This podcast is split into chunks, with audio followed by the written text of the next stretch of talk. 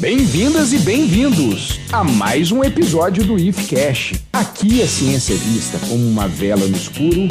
Eu sou o professor Bruno Jardim e hoje vamos dar andamento a mais um episódio sobre o incrível micromundo. Vamos falar dos vírus. Mas pra gente, pessoal, discutir essa celeuma sobre os vírus, eu vou convidar um grupo que já gravou o episódio do IFCast, projeto de extensão do campus Bom Jesus do IF Fluminense, o Desvendando a Microbiologia. Sejam bem-vindos mais uma vez ao IFCast, pessoal. Então, temos conosco hoje aqui a Carla. Ei, Carla. Hello, guys. Acho que dessa vez vocês já podem começar a me chamar de Carlinha, tá? Carlinha, Carlinha. Ah, eu vou começar a te chamar de Carlinha também. Eu não te chamava, já mas agora é só Carlinha. Isso aí, perfeito. Temos aqui também Maria Eduarda. Oi, Maria. E aí, galera, tudo bem? Espero que sim e animados para esse episódio. Bacana. Cristóvão, meu caro. E aí, pessoal? não vou falar assim em inglês porque eu não tô fina desse jeito, mas tudo bom com vocês? Como é vocês estão? Ah, ótimo. Elisa, a menina da vozinha bonita, tudo bem? Oi, gente! Perfeito! Brincadeira do parte. Oi, oi, gente! Excelente. Obrigado aí por introduzir a sua fala com aquela voz. E o nosso queridíssimo Lucas Muscarelli. Fala, Lucas, tudo bem com você, meu caro? Oi, gente, voltamos. Isso aí, voltaram e vão voltar outras vezes. Espero que aceitem mais convites do IFCast. Mas então, pessoal, nós, como já falei na introdução, nós vamos falar sobre vírus. Tem diversas maneiras da gente começar essa conversa. Mas vamos pensar o seguinte: quando você olha para uma árvore da vida, sabe, aquela que tem as plantas, os animais, os fungos, sempre está faltando alguma coisa que vocês estudam no seu ensino médio. São os vírus. Então, a gente dá para perceber que os vírus, eles estão deslocados dessa árvore da vida. E também que esses indivíduos que nós vamos ter na árvore da vida, ele, todos eles têm um ancestral comum. Talvez uma coisa que a gente não veja entre os vírus. Mas então, acho que a gente pode começar essa conversa pensando assim: qual é o qual seria a origem dos vírus? Então, Bruno, quando o assunto é vírus, muito já se sabe, mas muito ainda procura se saber, principalmente como se deu sua origem. Mas para isso, precisamos tratar de algo que surgiu há bilhões de anos antes de nós, e são de fato os menores seres existentes na Terra, que dependem de células de outros organismos para se reproduzirem e que, mesmo sem elas, carregam informações. Quando falamos da origem exata desses micro-organismos minúsculos, chamados de vírus, que levam somente a informação genética em um revestimento de proteína, podemos falar que ainda é desconhecida. Confiamos nos vírus que são isolados no presente ou do material que é, no máximo, algumas décadas mais velho, para tentar chegar em alguma conclusão sobre sua origem. Contudo, existem algumas hipóteses em relação às origens dos vírus. Uma delas supõe que os vírus seriam os primeiros seres da Terra, antes dos outros micro-organismos, como bactérias e árqueas. E existem outras hipóteses variadas que sugerem que os vírus apareceram após o surgimento dos primeiros micro-organismos na Terra. Dentro dessas versões, existem a regressiva e a progressiva, que são pensamentos diferentes de como os vírus se apresentaram quanto à sua origem. Mas aqui, a convivência entre os humanos e vírus é muito mais primitiva do que se imagina. Hieróglifos egípcios mostram pessoas com características físicas próprias de infecção pelo vírus da poliomielite. Existem registros de múmias com lesões de varíola e outras encontradas nos Andes, apresentam retrovírus HTLV1, que causa leucemia, provando que o nosso contato com eles é muito anterior ao momento que soubemos nomeá-los. Mas aqui, vocês sabiam que talvez até o nosso destino já esteve nas mãos de um vírus? Os infectologistas, Bruno, ressaltam que, como os vírus são elementos que modificam o material genético constantemente para se replicar, pode ser que a evolução só tenha acontecido por conta deles. Eita, é mesmo? Podemos falar que eles não só procederam com os animais, como é possível que as formas de vida que conhecemos hoje só sejam como são por conta dos vírus. Entretanto, o mesmo vírus que talvez um dia nos gerou sabe quando estamos invadindo seu espaço. Esses micro-organismos já mostraram seu poder em diversos momentos na história. Quem gosta de história aí deve saber. Como após as primeiras grandes navegações. Gripe, catapora e varíola são três exemplos de vírus que, ao lado das guerras, dizimaram populações da América por serem infecções originárias da Europa, que os índios americanos não tinham imunidade. Pô, que bacana. Eu acho que essa introdução que você deu para nossa conversa, Maria Eduardo, foi excelente. Essa hipótese regressiva. Como que é? É regressiva e a outra qual? Progressiva. Progressiva. Tem uma outra interessante lá também, que talvez os vírus eles poderiam ter surgido através de transposons. Só para resumindo aqui, transposons são pedaços de DNA que migram de um cromossomo para o outro. Tem outro nome também, chama elementos de transposição. E que esses elementos de transposição, eles escaparam da célula e permaneceram como esses elementos, né, essas partículas virais que são o genoma viral e se espalhando para outros organismos. E é interessante, quando você fala da nossa convivência com esses vírus, se a gente for pensar que aproximadamente 8%, né, entre 7% e 8% do nosso DNA, do nosso genoma, é um genoma viral, né, porque nós vamos ver daqui a pouquinho que os vírus eles têm essa capacidade de se integrar ao nosso DNA. E essa integração, ela tem acontecido desde o surgimento das primeiras células eucarióticas. E a gente sabe muito bem disso. Com essa revolução aí da genômica, da gente ter sequenciadores espalhados pelo mundo todo, dá para a gente saber até quando esse vírus se incorporou no nosso DNA. Por exemplo, se a gente perceber que tem um DNA viral que é, só está nos seres humanos e não nos nossos primos, né, os outros hominídeos, como chimpanzés e gorilas, dá para saber que ele é mais recente do que se ele tivesse também nos chimpanzés e gorilas. O vírus, além da gente ter esse estudo com toda essa infecção que a gente vê, né, porque a gente só fala de vírus como uma coisa ruim, né? Mas a gente vai discutir também hoje aqui que não é bem assim. E ele também serve até como esse marcador evolutivo, mas muito bacana. E para a gente dar o encaminhamento aqui à nossa conversa, pessoal que está escutando aí a gente e vocês do Desvendando a Microbiologia, fiquem atentos que em breve nós vamos ter um episódio relacionando essas epidemias com a história. Mas então, já entendemos que a origem é diversificada, né? Até hoje a gente tem hipóteses, como a Maria Eduarda muito bem pontuou. Não vem de um ancestral comum como nós, eucariotos, viemos, ou até mesmo as bactérias e as árqueas, que vieram de um ancestral comum. Então, qual que seria o lugar do vírus numa possível árvore da vida? Ela teria algum lugar específico? Será que a gente poderia encaixar? Vamos discutir um pouco isso. Então, basicamente, de acordo com alguns pesquisadores, né, os vírus são considerados seres vivos. E tem outros que defendem a hipótese né, de que não, não são seres vivos. Mas antes de iniciar nessas características de ambos pontos de vista, nós precisamos enfatizar uma coisa. Ah, quando a gente está fazendo a pauta, eu até coloquei que eles estavam no limite. A gente pode colocar que ele estaria no limite ou no meio da definição do que é ou não ser vivo. E nós levamos como a classificação ideal para os seres vivos, né? Aqueles que possuem células, uma ou mais de uma, material genético, metabolismo, processo nutricional e reprodução. Mas vamos lá então, vamos ver como classifica cada ponto de vista para cada definição.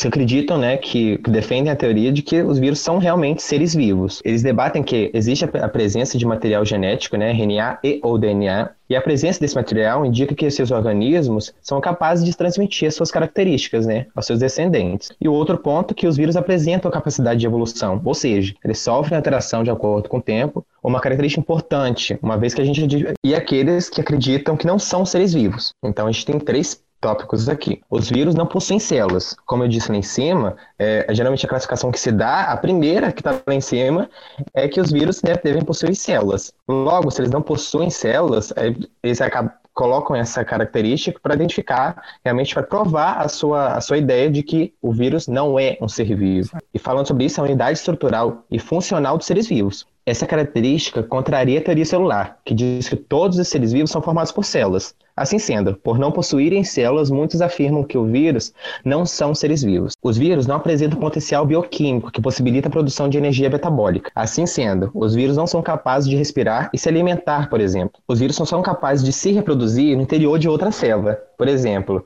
a gente diz que eles são parasitas intracelulares obrigatórios. Então, eles não conseguem se replicar se eles, né, se eles estiverem sozinhos. Eles têm que necessariamente estar dentro de uma célula. Então, esses são os dois tópicos, as duas ideias que defendem que são ou não seres vivos. Porque a questão dele ser ou não ser vivo é uma questão que parece que para a gente é muito importante, não é? A gente tem essa sempre essa necessidade de conversar sobre isso. Eu, quando estou dando aula sobre vírus, primeira pergunta que o aluno fala, professor, mas ele é, é, ele é um ser vivo ou não? Aí eu já penso, já vai começar a treta, né? Porque essa treta ela é causada até mesmo por um período onde que a gente não conhecia o vírus. Né? A gente não tinha microscópio de alta resolução, a gente não tinha análise de DNA. Né? Essa proposta, como você citou tão bem aí, que é a teoria celular, que foi proposta por Schwann e Schneider. Isso aí no, no meio mais ou menos do século XIX. Né? Essa teoria era o seguinte: todos os organismos vivos são compostos por uma célula ou mais que a célula era a unidade da vida e que todas as células surgem de uma célula pré-existente.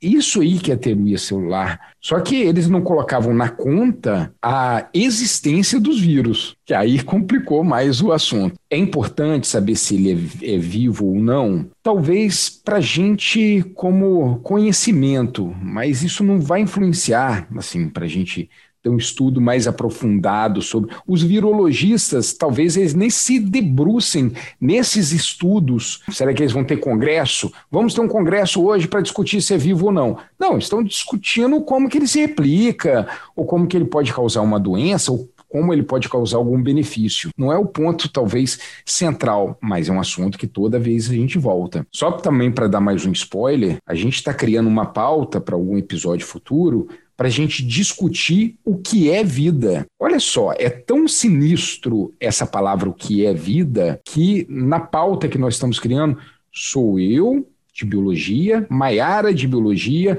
Alfredo de física, vamos chamar um especialista na área da química e o Rafael Tardim, que é de filosofia. Ah, a Elisa estava querendo falar alguma coisa sobre isso também, sobre essa questão lá da árvore da vida. Diga, Elisa. Isso mesmo, Bruno. Peraí, antes de mais nada, ah, você vai fazer a vozinha? Eu vou fazer vai. agora. Ah, então tá. tá porque, então tá, porque então eu consigo lá. ver, sabe, todo mundo fazendo uma cara estranha, fazendo a testa, já pensando coisas como essa menina só pode estar doida pra se contradizer tanto no podcast.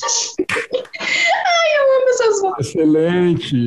Enfim, mas o que acontece é que todos os organismos celulares presentes no nosso planeta estão agrupados em uma árvore da vida. E ela foi criada pelo microbiologista norte-americano Carl Rose. Peço desculpa caso eu tenha pronunciado errado, meu inglês não é grande coisa, gente, mas enfim. Ele divide a vida em três domínios, sendo eles as bactérias, os arqueobactérias e os eucariotos, sendo que cada um possui muitos ramos. Mas o que são esses ramos? Esses ramos são grupos que têm características em comum, tendo também o mesmo ancestral. Ah, mas por que, que os vírus não estão em nenhum dos ramos, mesmo que de alguma forma eles interfiram neles? E o que acontece é que os vírus, mesmo não estando nesses ramos, conseguem interagir com cada domínio da árvore, já que qualquer uma das formas celulares existentes pode ser infectada por uma espécie de vírus. E a questão é, onde ficam os vírus? É a pergunta, né? Onde que eles estão? Onde que eles ficam, Elisa? Eles ficam sei lá, na terra, no, na raiz da, dessa árvore. Não. O que muitos cientistas gostam de associar é que os vírus meio que formam uma atmosfera para essa árvore. Eles são lá, uma atmosferazinha de vírus. Perfeito, eu nunca tinha pensado nisso. Interessantíssimo. Sim, é interessante, né? Uhum, essa, essa visão, né, que ele está permeando toda essa árvore. Eu tenho uma árvore aqui em casa, eu vou pintar escrito vírus para tudo um telado, então. É, é tipo aqueles globos de neve, a nevezinha são os Sim, vírus, perfeito. entende? Muito bom, muito bom. Incrível. Os vírus são certamente seres que causam muito, muitas discussões entre os cientistas. Como Cristóvão disse, né? Tem questionamento se eles são vivos ou se eles não são vivos. E é aquela briguinha, não, eu sou certo, não, eu estou certo, e sei lá o é quê. treta, treta. Exatamente. Mas a descoberta deles, como é que fica? Você pode nos explicar melhor, Lucas, por favor? Então, agora a gente vai entrar numa verdadeira interdisciplinaridade, porque a gente vai juntar biologia com história.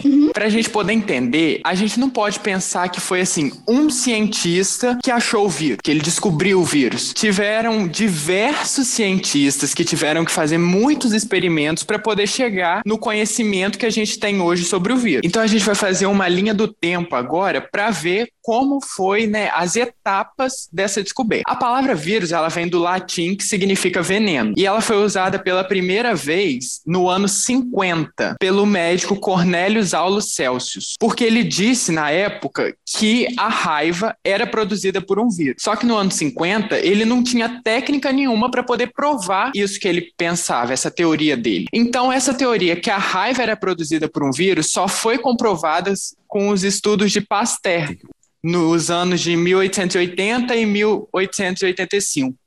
Nós até temos um post sobre Pasteur no nosso Instagram do projeto. E somente em 1892, pesquisando o agente causador da doença do mosaico do tabaco, que é uma doença que ocorre em plantas, um biólogo russo-ucraniano que é o Dmitry Ivanovsky, ele descobriu que mesmo após passar por um filtro, né, que previne a passagem de bactérias, ou seja, que impede as bactérias de, de passar por esse filtro, o suco da planta doente continuava transmitindo a doença. Então eles procuraram saber de onde que vem essa doença, já que não vinha das bactérias, vinha de que outro microorganismo. Que após muitos experimentos foi possível demonstrar que estava diante de um novo tipo de agente causador de doenças, que era muito menor que as bactérias. E por esse motivo motivo, né, o Ivanovski ele é considerado o pai da virologia, mas a gente também não pode dar o crédito todo a ele, porque tiveram muitos outros cientistas que passaram o conhecimento até chegar no Ivanovski. E como que foi a descoberta dos bacteriófagos, que são os vírus que afetam as bactérias? Esses eles só foram descobertos mais tarde, que foi em 1915, por um bacteriologista inglês. Ele estava trabalhando com o vírus da varíola bovina e ele percebeu que o vírus crescia em culturas de bactéria. E por isso que chamou de bacteriófago, por crescer dentro de culturas de bactérias. E após a Primeira Guerra Mundial, Tuort, que é o nome do cientista inglês, abandonou esse estudo sobre os bacteriófagos e passou para o franco-canadense por um microbiologista franco-canadense, o Félix Delay, que também encontrou bacteriófagos em um experimento de laboratório. Por isso que a descoberta dos bacteriófagos ficou conhecido como um fenômeno Twork-Delay, que é o sobrenome dos dois cientistas, que é o, nome, o sobrenome dos dois cientistas que, assim, deram o pontapé inicial. E por isso, bacteriófago significa comedor de bactéria. Ambos os cientistas observaram que as colônias de bactéria muitas vezes se dissolviam ou simplesmente simplesmente elas desapareciam, porque havia o rompimento das células bacterianas. E com seus experimentos, observaram que, mesmo utilizando filtros para reter bactérias, o material diluído passava para as outras colônias, provocando o mesmo efeito. Ao fazer o aquecimento do material diluído, a lise das bactérias não ocorria, havendo apenas a destruição de sua causa. Chegou né, à conclusão de que o agente filtrável era uma entidade invisível, ou seja, microscópica, que era um vírus que parasitava a bactéria. E é importante mencionar que todos esses estudos, até os dos bacteriófagos, foram feitos às cegas, porque não havia um microscópio tão eficiente que pudesse observar os vírus. Porque é, o microscópio eletrônico ele só foi desenvolvido na década de 40. E no nosso Instagram, arroba desvendando.a.microbiologia, a gente também tem vários posts sobre a história do microscópio, os tipos, depois vocês podem dar uma olhada lá. É aquilo que eu já falei em outros episódios, uma frase do Newton, né? Se eu só enxerguei mais longe porque eu estava sobre o ombro de gigantes. Para você ter uma descoberta científica, os momentos de eureka são muito raros na ciência. Então a gente sempre tem que ter um experimento antes que vai abrindo esse caminho para as próximas descobertas. O que eu acho interessante quando a gente analisa a descoberta é a gente tentar entender aquele tempo dos pesquisadores fazendo o experimento. Porque hoje parece muito simples. Ah, você pega um vírus da SARS-CoV-2, por exemplo, depois de algumas semanas a gente já tinha a imagem dele. Só que nessa época, poxa, nem microscópio direito a gente tinha esse microscópio mais eficiente. E hoje, por exemplo, como a gente já tem esse microscópio, dá para a gente ver a imagem de um bacteriófago. Então, você que está escutando a gente aqui agora, pare um pouco, abra um Google e escreva um bacteriófago. Põe a fotinha dele lá. É um dos vírus mais simpáticos que eu conheço. Ele é muito bonitinho, né? Porque parece um, uma coisa assim geométrica, muito montada, né? Ele tem umas perninhas, ele tem uma cabeça bem geométrica. Mas é muito bacana mesmo. Falando, falando nessa questão de como é esse vírus, por exemplo, esse bacteriófago que tem essas perninhas, como que a gente pode definir essas propriedades gerais? Porque no último episódio que nós falamos sobre bactérias, vocês me definiram super bem, assim, bactéria tem uma parede celular, tem proteoglicanos, ele é procarioto. Mas como que eu contaria para uma pessoa, vamos dizer assim, ah, chegou agora um extraterrestre aqui no planeta. Como que eu poderia falar para esse, esse extraterrestre como que seriam esses vírus? Então, peraí que eu vou te contar. Então, como eu já falei, os vírus são seres minúsculos que possuem um comprimento que varia entre 20 a 1000 nanômetros e que, se comparado às bactérias, são geralmente menores, pois elas possuem diâmetro que varia entre 0,2 e 2 micrômetros. Tá dando para escutar o barulho do cachorro no fundo? Tá, e deixa ele latir. Vamos continuar aqui, porque um sonzinho de cachorro no fundo não tem nenhum problema. Ah, tá bom então. E o comprimento entre 2 e 8 micrômetros. Com isso, os vírus são medidos em nanômetros, a milionésima parte do milímetro, de forma que a grande maioria deles não é observável através dos microscópios comuns que utilizam a luz visível, sendo visíveis com o auxílio de microscópios eletrônicos. Agora, vocês sabiam o porquê os vírus são considerados parasitas intracelulares obrigatórios? Os vírus são seres acelulares. O que seria acelular? Seres sem células que não possuem orgânulos que desempenham a complexa síntese bioquímica possuindo a ausência de metabolismo próprio. Com isso, só conseguem exprimir atividades vitais, reproduzindo-se e propagando-se apenas no interior de uma hospedeira. Por isso, eles são considerados parasitas intracelulares obrigatórios. Mas espera aí, vocês também devem estar se perguntando como os vírus obtêm energia se ele não tem metabolismo próprio. Sabemos que os vírus só podem reproduzir-se no interior de uma célula, metabolicamente ativa. Assim, esses micro-organismos utilizam os sistemas de síntese proteica e gerador de energia da mesma. Por não possuírem maquinária metabólica própria para gerar energia ou para sintetizar proteínas, dependem das células hospedeiras para assim executar essas funções vitais. Contudo, uma vez dentro da célula, os vírus possuem genes capazes de controlar o sistema de produção de energia e síntese de proteína da célula hospedeira. Olha que doideira, né? Depois de sabermos um pouco sobre as principais características dos vírus, iremos falar agora sobre os tipos existentes. Preparados? Bora, vamos lá. Ó. Vou começar então pelos queridinhos, os bacteriófagos. Como o Bruno mesmo disse, os bonitos, né? É, eles são uma gracinha. Os bonitos que também são famosos e chamados de fago, aquele que não causa mal aos seres humanos, animais e plantas. Mas existem também aqueles que apresentam RNA. Os bacteriófagos com DNA apresentam geralmente os seguintes componentes: cabeça, cauda e fibras da cauda, todas de origem proteica. Contudo, podemos dizer também que o fago adere-se à parede celular das bactérias, com auxílio de proteínas presentes em sua cauda, perfurando a região e logo em seguida injetando seu DNA, deixando sua cápsula, agora vazia, do lado de fora. Muito fácil, né? Agora irei falar também dos demais tipos existentes, porque antes eu tive que falar dos bacteriófagos, né? Meus favoritos.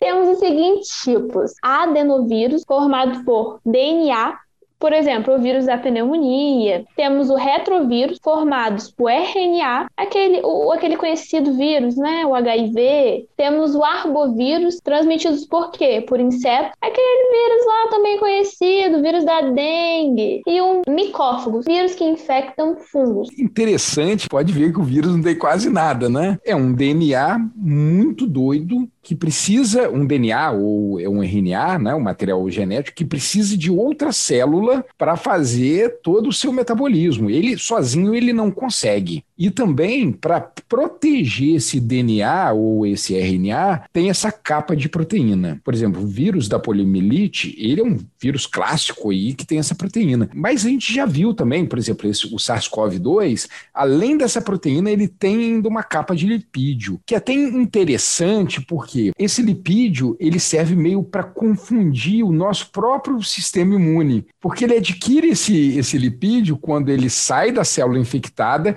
e carrega consigo um pouquinho da membrana da célula, para tentar, vamos dizer assim, disfarçar.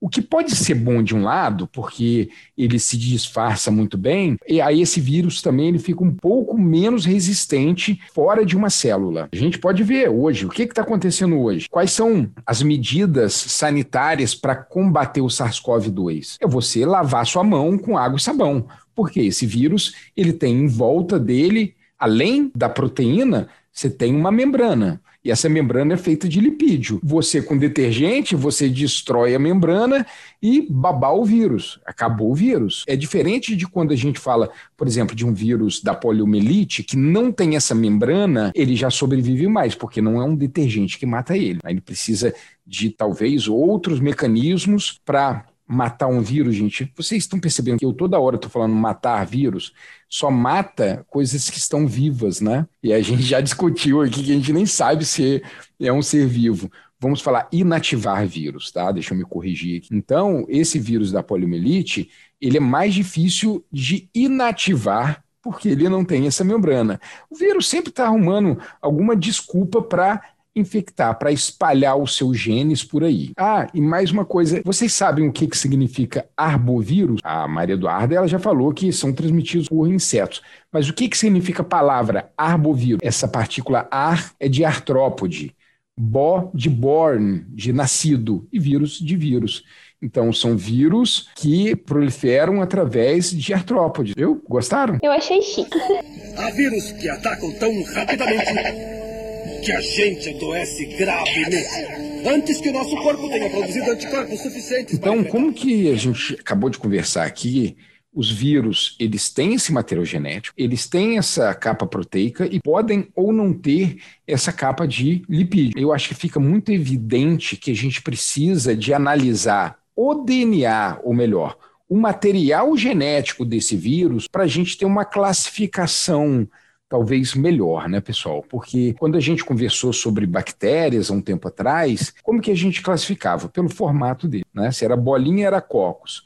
Se era compridinha, era bastonetes. E a gente também tinha classificação de acordo com seus proteoglicanos, quando a gente faz a coloração de GRAM. Mas e para vírus? Qual a melhor forma ou a forma mais atual da gente ter essa classificação? Pois é, né, Bruno? Não faz muito tempo que um camarada chamado David Baltimore, lá em 1971, ele desenvolveu uma forma de organizar esses seres segundo os tipos de genoma e a estratégia de réplica. Ele que, aliás, ganhou um Nobel por seu estudo sobre tumores viróticos. Então, no total são sete classes. Vou dar alguns exemplos. Por exemplo, a primeira classe seria os com DNA de fita dupla. A quarta classe já seria os de RNA de fita simples positiva. Essa classe é conhecida por ser muito infectiva. E adivinha quem está nela? Interrogação, interrogação, interrogação. Ele mesmo, mami, o coronavírus. A sexta seria os de RNA de fita simples, novamente, só que com porém. Essa classe sofre um processo de retrotranscrição. Lembramos o quê? Do retrovírus, muito falado. O que, que vai acontecer nesse processo de retrotranscrição? Obtém-se um DNA a duplo que posteriormente será integrado ao genoma da célula. Outro exemplo dessa sexta classe seria o HIV. embora uma classe agrupe vírus com replicação semelhante, ao mesmo tempo agrupa tipos de vírus muito diferentes. Existe também uma outra classificação baseada no modelo de Linnaeus, usando uma forma mais taxonômica. Nós estamos acostumados a ver nos livros de biologia, utilizando nomenclatura, indicando família, gênero e espécie. Essas formas de organização, entre aspas, são muito importantes para o estudo de virologistas, biólogos, etc.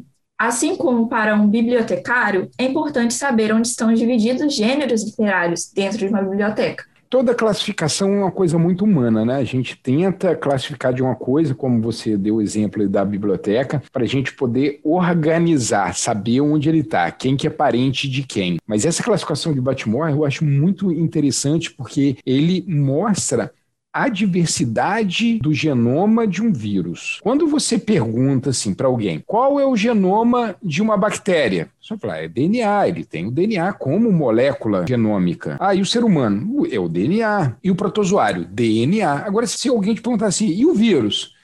Aí você vai falar o quê? Depende. Depende, é muita coisa. Você tem... Exatamente isso que eu pensei quando eu estava é, estudando sobre essa classificação de Baltimore, porque é uma coisa muito singular. Cada vírus ele vai fazer uma coisa diferente Perfeito. conforme ao sei lá do que o genoma. Aí que vem aquela questão, né? Será que o vírus ele tem uma origem comum, como que nós discutimos antes? Todas aquelas hipóteses regressiva, progressiva. Aí eu fico me perguntando, será que cada tipo de vírus desse que você apresentou aí, Carla, que tem o DNA fita dupla, DNA fita simples, o, o RNA negativo, o positivo, será que eles vieram de um ancestral comum? Tem muita coisa para a gente estudar ainda. Isso é muito bom. É bom quando a gente chega na ciência e repete aquela frase: eu sei que nada sei. E isso dá uma assim um afago para gente que gosta de conhecimento, que gosta de pesquisar. Quanto mais você estuda, dá a impressão que menos a gente sabe, né? Então a fronteira fica cada vez maior. Tem um livro muito interessante que se chama A Ilha do Conhecimento, que é do Marcelo Gleiser, que ele fala exatamente isso, que como a ilha fosse o seu conhecimento e o mar fosse a, o que você ainda não conhece. Cada vez que o seu conhecimento aumenta, essa ilha também aumenta. Só que a margem, a orla do seu conhecimento para o seu desconhecido aumenta também. Então, é interessante, é um paradoxo, né? Quanto mais você estuda, quanto mais você pesquisa, menos você sabe sobre o assunto. Vírus é um agente infeccioso ultramicroscópico e metabolicamente inerte que se reproduz como hospedeiro de células que estão vivas. Então, Carla e Maria Eduarda deram um parâmetro muito bom de como o vírus ele é, né? Como que como que é essa cara do vírus. Agora, essa cara dele tem a ver com o tipo de infecção. Esse vírus, como que ele com um tipo de infecção? A Carla mesmo falou, acho que a Maria Eduarda também comentou sobre isso, acho que todo mundo comentou sobre o que eu vou falar agora, que o vírus é um parasita intracelular obrigatório, que ele precisa de uma célula. Mas como que acontece esse tipo de infecção? Como que nós permitimos a entrada desses vírus nas nossas células? Interessante pensar, professor, que antes do vírus virar hospedeiro de uma célula, ele tem uma forma de transmissão passiva, que é o vírion. Enquanto o vírion está fora da célula hospedeira, o vírus está dentro. Para ficar bem fácil de entender, é só pensar no meteoro e no meteorito. Quando está lá no espaço, é considerado meteoro. E quando entra aqui em contato com a superfície terrestre, é meteorito. Aí, beleza. O vírus entra em contato com a célula. De modo geral, como ele irá infectá-la? O vírus tem uma molécula na superfície, geralmente uma proteína, que reconhece receptores específicos na parte externa da célula hospedeira, isso é, proteínas, carboidratos ou lipídios, possibilitando a fixação do vírus. Assim, é denominada a fase de adsorção. Após a adsorção, tem-se a fase da penetração, que pode ser feita por fusão de membrana, envelope, e para os vírus que não têm envelope, pode ser feita por endocitose. Por exemplo, o SARS-CoV é por, é por fusão de membranas, né? porque a gente acabou de falar que ele tem membrana. Vai depender muito do tipo de vírus. Aí tem o desnudamento, que é quando o capsídeo é removido por enzimas celulares da própria célula, ou seja, o genoma fica desnudo. Aí começa a síntese de proteínas a partir do material genético viral. Essa fase remete à classificação de Baltimore, que eu, que eu falei. Depois da síntese, tem-se a montagem e a maturação, onde são formadas partículas virais completas, novos vírus. Eles podem sair por lise celular ou por brotamento. Na lise, ou ciclo lítico, a quantidade de vírus dentro da célula é tão grande que ela se rompe, liberando as partículas virais. No brotamento, a célula não rompe. O capsídeo sai levando uma parte da membrana, como se estivesse literalmente brotando, que é o caso dos vírus envelopados. Essa seria a infecção viral e a replicação em células eucarióticas, de uma forma generalizada. Agora, como o pessoal falou, tem um tipo de vírus que só infecta bactérias, células procarióticas. Bacteriófagos, aqueles que parecem uma aranha com uma joia verde do tecinhos em cima. Aquele bonitinho, sim. É, simpático. E aquelas fibras que ele tem na cauda, parecem perninhas, vão possibilitar a fixação do fago na bactéria. Aí acontece uma coisa muito louca, o bacteriófago simplesmente injeta o material dentro da bactéria, como a, a Maria falou. Não é como nos outros casos, que a estrutura entra inteira dentro da célula e tal. E a partir daí acontece o ciclo lítico lisogênico. Como eu disse, no ciclo lítico, ele irá usar o mecanismo da célula para formar novos casos que sairão por lise celular, levando a destruição. Guardem essa informação que ela é bem importante. E no ciclo lisogênico, o material genético do vírus será inserido no material genético da célula, de modo que, quando a célula se dividir, levará consigo uma parte do material genético do vírus. É legal saber um pouco sobre os, esses ciclos, porque tem uma alternativa de tratamento para bacterioses, a fagoterapia, em que há um interesse nos bacteriófagos que realizam o ciclo lítico já que ele acaba com a morte da bactéria. Ah, outra curiosidade é que os bacteriófagos são os seres mais abundantes do planeta. Nós só temos conhecimento de 0,0002% da diversidade mundial de bacteriófagos. Tá passada? Pior que dá para passar. Né? É muito interessante, né, quando a gente pensa assim que os vírus, eles são muito abundantes talvez seja assim a maior quantidade de carbono, de carbono orgânico, vamos dizer assim, estejam nos vírus. Atualmente a gente estima que cerca de 10 elevado a 32 partículas virais estão espalhadas no planeta. Alguns pesquisadores consideram que nós podemos falar de uma virosfera ou que o nosso planeta é o mundo dos vírus, que é onde que a gente olha tem vírus. E os vírus são interessantes porque eles têm estratégias diferentes para poder se espalhar. Vou te falar uma muito legalzinha aqui, que é o da próprio vírus da gripe. O vírus da gripe parece ser uma coisa muito simples, mas ele é muito perigoso, porque ele se espalha muito fácil. Ele tem um método de infeccionar o nervo trigêmeo que passa perto do seu nariz. Então, quando ele está inflamado, o que é que acontece? Você espirra. E quando você espirra, o que é que acontece? você vai liberar mais partículas virais para o seu coleguinha. É por isso que numa pandemia de gripe ou de SARS-CoV-2, utilizem uma máscara. Tem uma etiqueta respiratória, isso é fundamental. Epidemia. Ninguém está a salvo. Pessoas estão morrendo.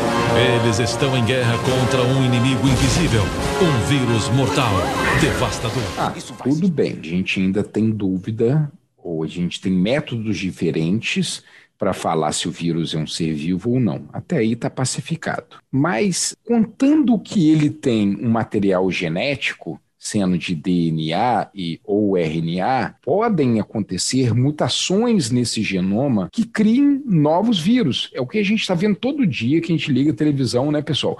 Esse episódio está muito datado, né? Todo mundo vai saber que foi gravado durante a pandemia de SARS-CoV-2, que o Brasil é um dos países onde nós tivemos o maior número de mortes. Nós estamos escutando sempre no noticiário novos tipos de cepa, novos tipos de vírus SARS-CoV-2. Uma chama lambda, outra chama delta, outra chama alfa e por aí vai. Então, os vírus são passíveis para os mecanismos evolutivos, não são?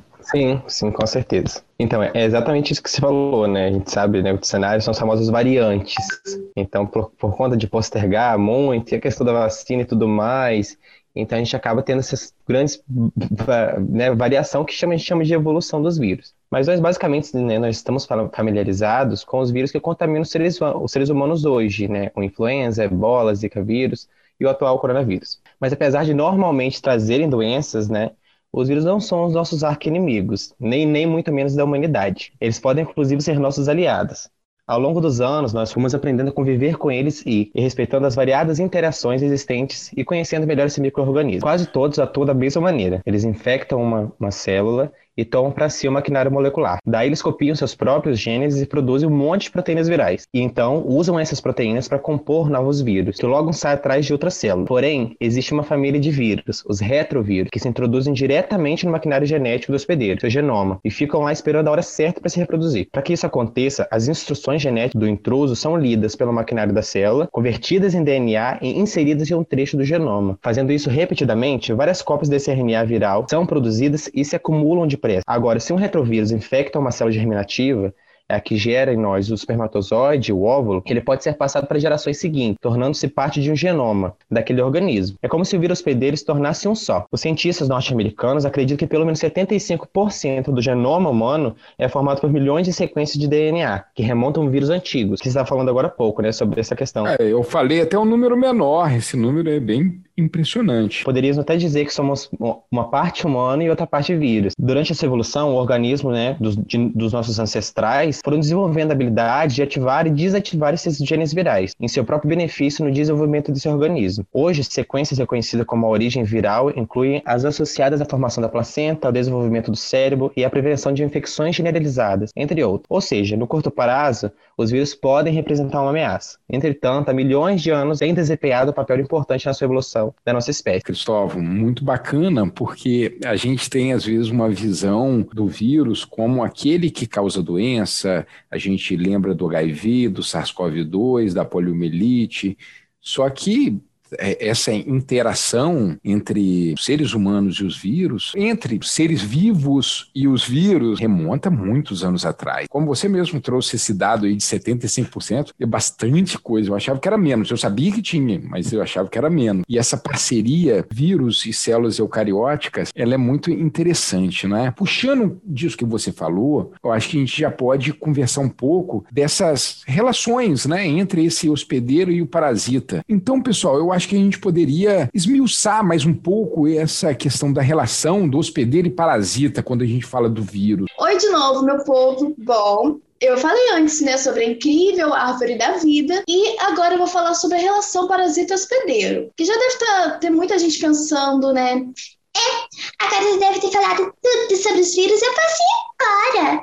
Gente, por favor, não, por favor, não vão. Sempre tem mais um pouquinho, né, pra gente saber, e eu vou provar isso para vocês, explicando que os vírus são específicos para cada grupo. Não é uma baderna, né? O cada um entra na célula que quer, a casa da mãe Joana. Não, não é assim. Cada um tem né, sua, sua, sua célula específica.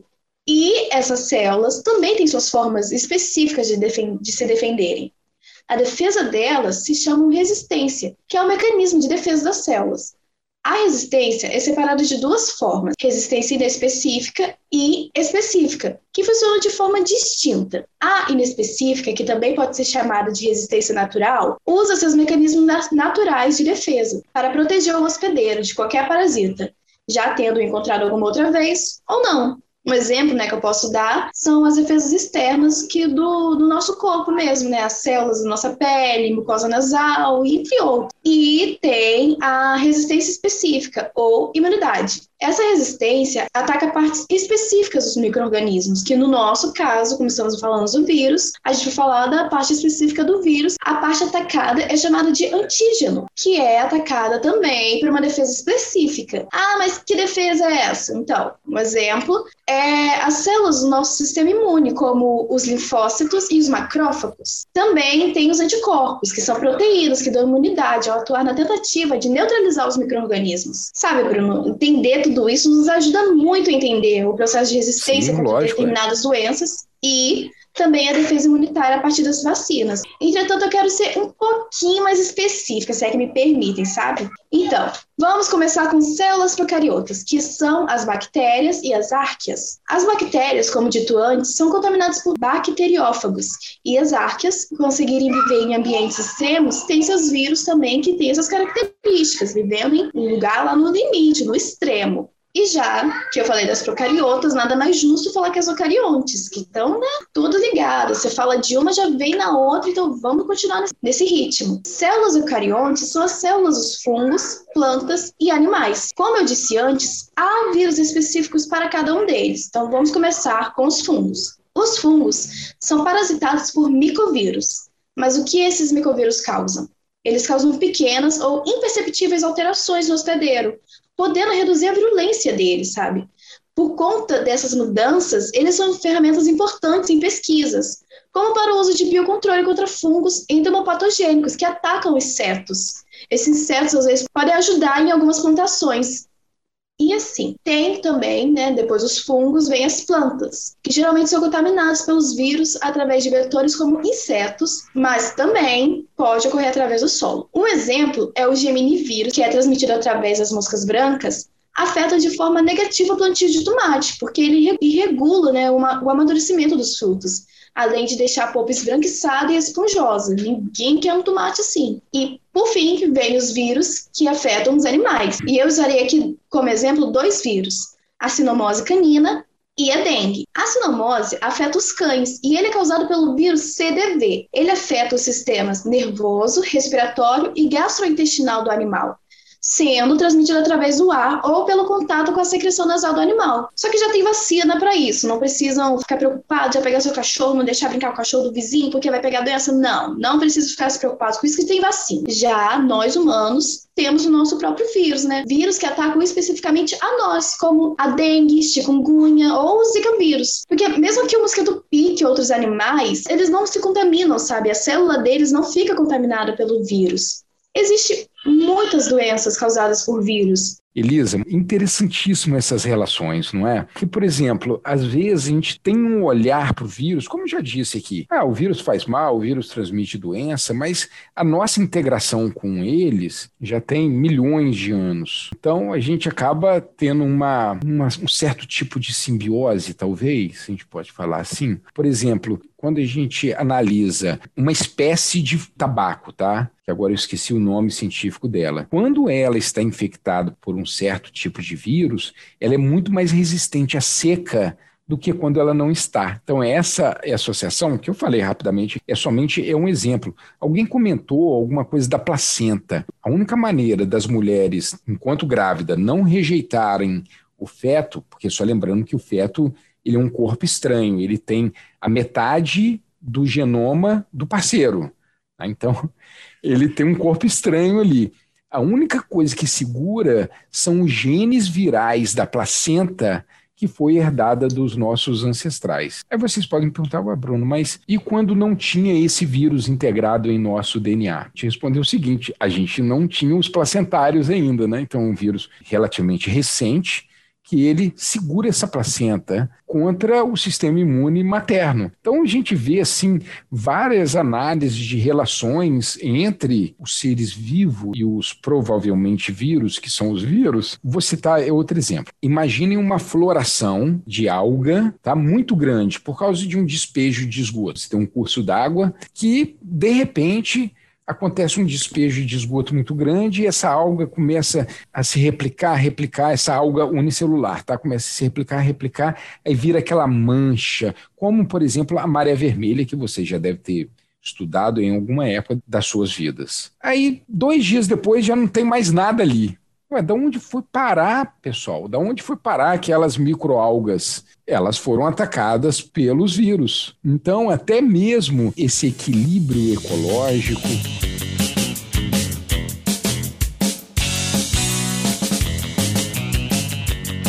Bem, pessoal, estamos chegando ao final de mais um IFCast, porque penso que nós conseguimos aqui coletivamente esmiuçar, desvendar os vírus, utilizando o nome do projeto de vocês.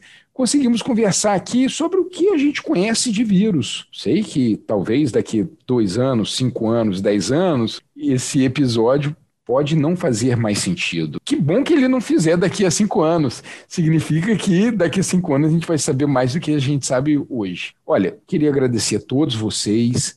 Mas antes da gente terminar, eu queria pedir alguma dica a vocês. Pode ser de projetos. Olha que eu já levantei a bola, hein? Pode ser de filme, de livro, de novela, de série, o que vocês quiserem. Então, pessoal, hora da publi aqui. Sigam aí, arroba desvendando.a.microbiologia no Instagram. Nós estamos no TikTok também, no Facebook, no YouTube. O TikTok, eu não conhecia isso. É, TikTokers também, tá? É, nós trazemos sempre é, conteúdos voltados para microbiologia de forma simples, porque nosso projeto tem o intuito de popularizar a ciência. É, nós temos lives com pessoas especializadas dentro da área da microbiologia, né? Que nós, nós sabemos que essa área é muito ampla, abrange muitas muitas áreas de estudo. É, já fizemos lives sobre indústria alimentícia. É... Sobre a própria microbiologia, que eu vi foi com a Natália, que foi bacana para Já caramba. fizemos live com é, pessoas que trabalham na área da agricultura. Inclusive, amanhã, dia 30 de julho, vai ter passado. já vai ter passado, né? Nós teremos uma live com falando sobre biorremediação com a Maria Eduarda. Fica aí a dica, nós temos também é, conteúdos voltados para a cultura, indicamos filmes, séries é, relacionados à microbiologia, muito legal. Então é isso, gente. Sigam a gente aí nas Facebook, Desvendando a Microbiologia, página lá no Facebook também. Agora é o seguinte, eu nunca fui convidado para participar. Vamos ver se um dia, né, eu vou ter. Então já deixa o convite aí. Prazer Gente, eu também tenho uma dica de filme para vocês. É o filme Epidemia, que ele conta a história de como uma doença causada por um vírus que era restrito a uma região da África chegou a se disseminar numa cidade dos Estados Unidos. E aí teve que decretar quarentena naquela cidade. Então eu sugiro esse filme para vocês assistirem que vocês vão até entender um pouco disso de epidemia, pandemia, endemia. Vocês vão entender um pouco desses conceitos. Eu vou deixar na descrição todas essas indicações. Pessoal, olha, um grande abraço a todos. Muito obrigado. Até a próxima. Tchau, tchau, pessoal. Tchau, tchau, Bruno. Até a próxima. Desculpa minha dicção horrível, minha dicção é horrível, mas beijo para vocês. É sempre um prazer participar. Bye, bye. Tchau, gente. Um abraço. Tchau, tchau. Fui.